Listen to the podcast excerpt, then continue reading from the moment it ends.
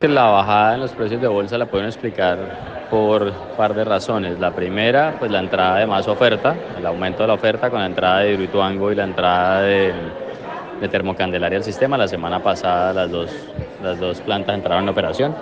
Eh, entonces, pues obviamente sube la oferta y, disponibilidad de energía en el día a día. Lo segundo es que las lluvias han aumentado en el país en los últimos 15 días, eh, los últimos 10 días más o menos. Eh, mientras en septiembre y los primeros 15 días de octubre veníamos con unos aportes, con unas lluvias que correspondían más o menos como al 53% de la media histórica, es decir, si sacas el promedio de los septiembre, de los últimos 50 septiembre, estábamos al 50% de ese promedio, entonces pues estábamos muy bajitos. Eh, hoy en día hoy en día subió y estamos como al 75%, entonces digamos que está llegando un poco más de agua a los embalses, entonces pues obviamente los agentes hidráulicos lo que hacen al ver un poco más de agua es aflojar sus precios y comenzar a, disminuir el, el valor del precio en la bolsa.